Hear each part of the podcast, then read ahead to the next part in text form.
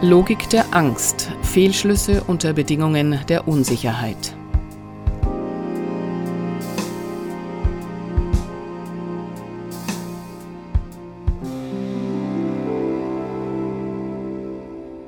Verwunderlich ist allerdings, dass der Streit noch nicht offen da ist. Es herrscht derzeit eine fatale, weitgehende Einigkeit und Einstimmigkeit. Das hat auch mit jenem Phänomen zu tun, das Sascha Lobo 2020 in seiner Spiegel-Netzwelt-Kolumne Vernunftpanik nannte. Vernunftpanik ist die überdrehte Stufe von tatsächlich sinnvollem Handeln. Vernunftpanik ist der Abschied vom eigentlichen Wesen der Vernunft, nämlich dem Abwägen zwischen verschiedenen Werten. Was aufgegeben wird zugunsten des plakativsten Handelns, gefälligst. Wenn Vernunft bedeutet, ein brennendes Haus zu löschen, heißt Vernunftpanik sicherheitshalber auch einen Stausee um das Haus zu fluten. Es handelt sich um eine Form ängstlicher, manchmal bitterer Selbstvergewisserung. Diese Charakterisierung ist natürlich sehr vereinfacht und vor allem nicht politisch gedacht. Tatsächlich handelt es sich hier um eine Logik der Tat, die sich im komplexen Zusammenspiel zwischen Wissenschaft, Politik, Medien und der Psyche der Menschen etabliert, welche nach Sicherheit verlangt, wo es nur Unsicherheit gibt. Deshalb wird Sicherheit dadurch scheinbar erzeugt, dass man eine reale Katastrophe in einem gemeinsamen Kraftakt schafft, derer man sich dann gewiss ist. Die Erkenntnis, dass die allgegenwärtige Unsicherheit auch zu ihren Gunsten ausschlagen könnte, wird von den meisten nicht nur übersehen, sondern aktiv bekämpft, da sonst die mühsam gewonnene Sicherheit zu erodieren droht. Es ist also keine Panik der Vernunft, sondern eine Unvernunft, die aus Panik entsteht. Lieber die Gewissheit der Katastrophe als die permanente Ungewissheit der drohenden Katastrophe. Das könnte eine reine Privatsache sein. Ein psychologisches Paradox unter vielen, wenn nicht dieselbe Unlogik auch die Ebene der Politik erfasst hätte und sich dort, einem Virus gleich, exponentiell fortpflanzt. Diesem kollektiven Unsicherheitsabwehrmechanismus kann hier nur in sehr grober Form auf den Grund gegangen werden. Die initiale Wahrnehmung der Gefahr wurde durch Medienberichte über den Ausbruch der Epidemie in China mit der rasch folgenden Abriegelung der Provinz Hubei, Bildern aus Italien von Leichen, die man mit Militärkonvois abtransportierte, sowie medial verbreitete statistische Modellrechnungen, die extrem hohe Todeszahlen voraussagen, erzeugt. Die meisten dieser grafisch in Kurven umgesetzten Berechnungen die zugleich die primäre wissenschaftliche Basis des politischen Handelns darstellen, beruhen auf sehr simplen, allgemeinen epidemiologischen Modellen, die dem Susceptible Infected Removed Model SIR oder Abwandlungen wie etwa dem SEIR Susceptible Exposed Infections Removed oder SIRD Susceptible Infected Recovered Deceased folgen diese Modelle legen die Annahme eines exponentiellen Wachstums der Infektionszahlen zugrunde, wobei sie von einem gleich hohen Infektionsrisiko sowie gegebenenfalls einem gleich hohen Sterberisiko innerhalb der betrachteten Bevölkerung durch die Infektion ausgehen.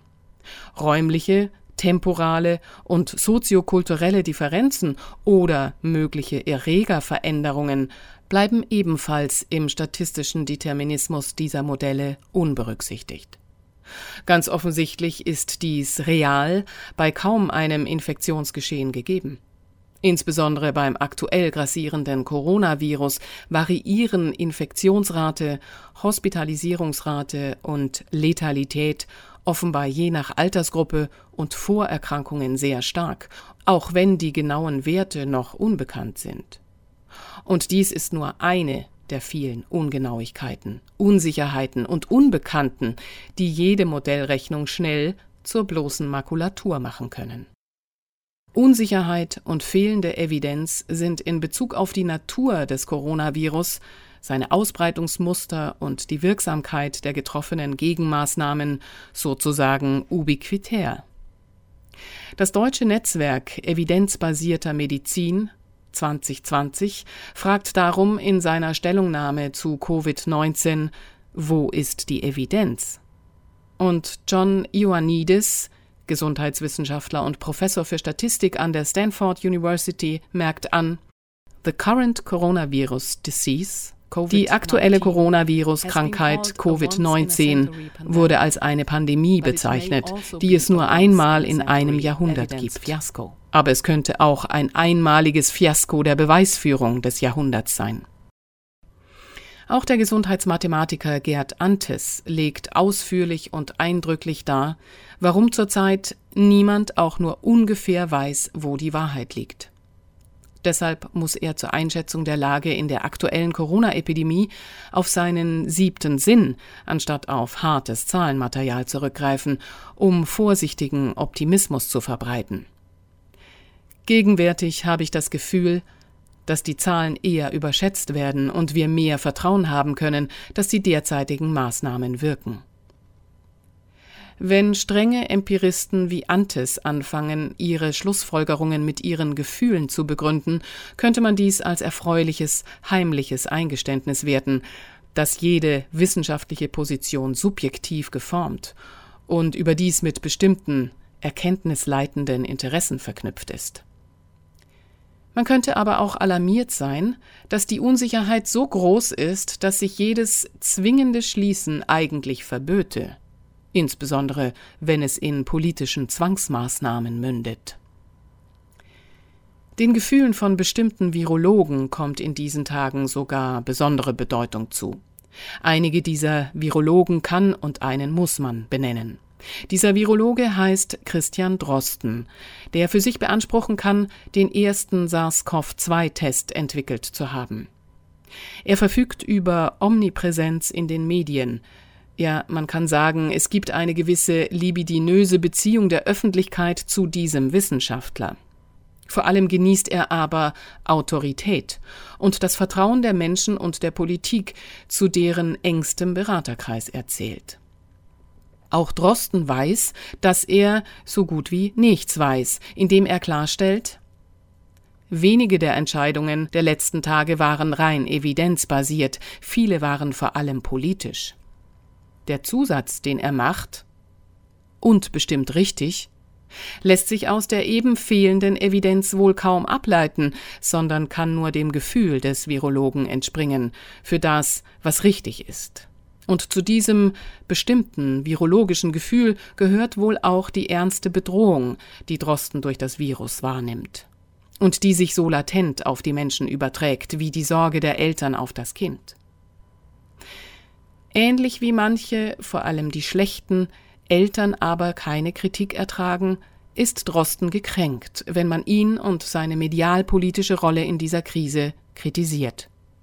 Und während einige die Einseitigkeit vor allem der öffentlich-rechtlichen Fernsehberichterstattung anprangern, indem dort kaum kritische Stimmen zum aktuellen Krisenmanagement zu Wort kommen, meint Drosten ganz im Gegenteil, dass Konflikte zwischen Experten in den Medien künstlich inszeniert und aufgebauscht werden. Dagegen beschwört er eine Harmonie der Wissenschaft und Wissenschaftler die man gemeinhin eher für den sicheren Tod jeder Möglichkeit zum Erkenntnisfortschritt halten würde.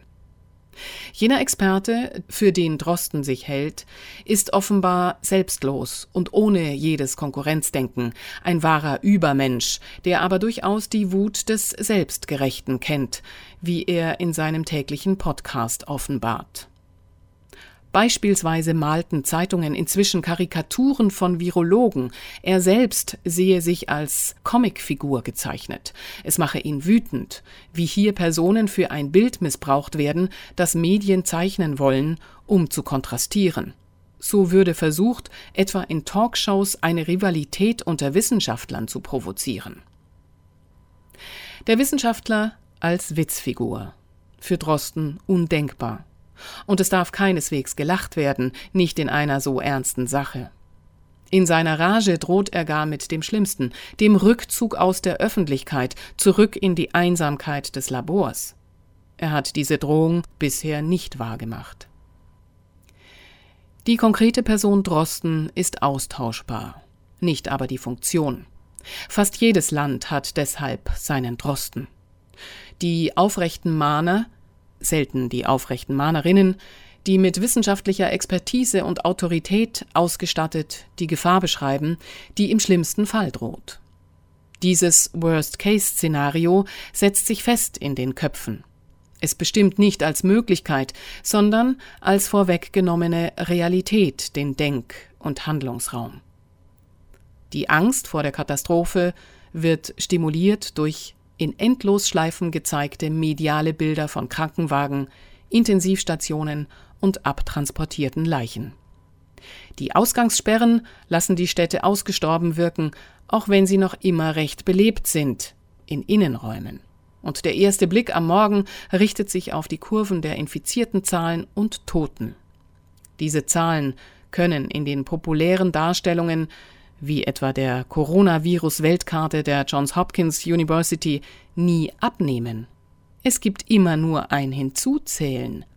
Der Wunsch nach ewigem Wachstum ist wahr geworden in den kulminierten Datenreihen. Und mit den Zahlen wächst die Angst, die sich bei vielen zur Hysterie steigert. Das gilt vor allem für jene, die die epidemiologischen Modelle mit der Realität verwechseln. Sie meinen, das Virus müsse dem Modell gehorchen. Und sie sehen deshalb ihr Leben bedroht, sehen sich schon hinzugezählt zur täglichen Totenstatistik. Jeder Verstoß gegen jede auch noch so unsinnige Regel, und sei es das Verbot auf Parkbänken zu sitzen oder das Gras zu erliegen, wird als Angriff auf das eigene Leben gewertet. Eine neue Blockwart-Mentalität erwacht, nicht nur bei Denunzianten die die Polizei bei derartigen Verstößen empört herbeirufen. Das gilt auch für eine neue, selbsternannte Meinungspolizei, die ausnahmslos jede kritische Äußerung als amoralisch diskreditiert und damit offene staatliche Zensur erübrigt. Meist wird dabei nicht eigentlich der Inhalt der Äußerungen kritisiert, sondern dass überhaupt Kritik geäußert wird. Genügt den Empörten für ihre Empörung und sie wissen sich darin im Einklang mit den immer autoritärer auftretenden Herrschenden, die jede Diskussion und Infragestellung ihres Handelns unterbinden wollen. Recht hat in diesen Zeiten immer, wer für das unabdingbare Lebensrecht von potenziellen Corona-Opfern eintritt. Weniger Recht hat, wer für das gegenwärtige Recht zu leben eintritt. So kann man nur denken, wenn man von der eigenen oder von der Angst der anderen getrieben alle Nebenfolgen des Handelns ausblendet. Denn wenn wir auch jetzt noch nicht genau wissen und wissen können, welche Gefahr vom Coronavirus ausgeht, so wissen wir doch recht sicher, welche aktuellen Schäden die getroffenen politischen Maßnahmen schon jetzt anrichten psychologische Belastung, Vereinsamung, Zunahme häuslicher Gewalt, medizinische Unterversorgung aller anderen Patienten, Vernachlässigung der Vorsorge, Insolvenzen, Zusammenbruch des Kulturlebens, Verabschiedung des Rechtsstaats. Es ist eine existenzielle Angst, die die Menschen dazu treibt, all diese ihre Existenz bedrohenden Kollateralschäden bereitwillig hinzunehmen. Die Angst offenbart im Dasein das Sein zum eigensten sein können, das heißt das Freisein für die Freiheit, des sich selbst Wählens und Ergreifens, schreibt Heidegger 1927 in seinem Hauptwerk Sein und Zeit. An der aktuellen Angst der Menschen aber ist nichts befreiend. Und es sind ganz allgemein Zweifel angebracht am Konzept der Befreiung durch Beängstigung, die vielleicht nur Faschisten wie Heidegger empfinden können. Die Empfindung der Todesangst macht die Menschen zu Knechten ihrer Angst und der Maßnahmen der Politik, denen sie sich unterwerfen. Solche Unterwerfung ist zweifellos gewollt. Nur für den Dienstgebrauch vermerkt ein Papier des deutschen Innenministeriums, wo es zur Strategie der Krisenkommunikation heißt, um die gewünschte Schockwirkung zu erzielen, müssen die konkreten Auswirkungen einer Durchseuchung auf die menschliche Gesellschaft verdeutlicht werden. Viele Schwerkranke werden von ihren Angehörigen ins Krankenhaus gebracht, aber abgewiesen und sterben qualvoll und luftringend zu Hause. Das Ersticken oder nicht genug Luft kriegen ist für jeden Menschen eine Urangst. Seite 13. Dieselbe Urangst vor dem Ersticken hat gleichermaßen die Politik ergriffen. Sie erzeugt eine Enge in der Brust und in den Köpfen und mündet in einer paradoxen und fatalen politischen Handlungslogik im Krisenmodus. Wir müssen abwarten, ob die Maßnahmen wirken, wenn nicht, müssen wir sie fortsetzen. Und wenn doch, auch.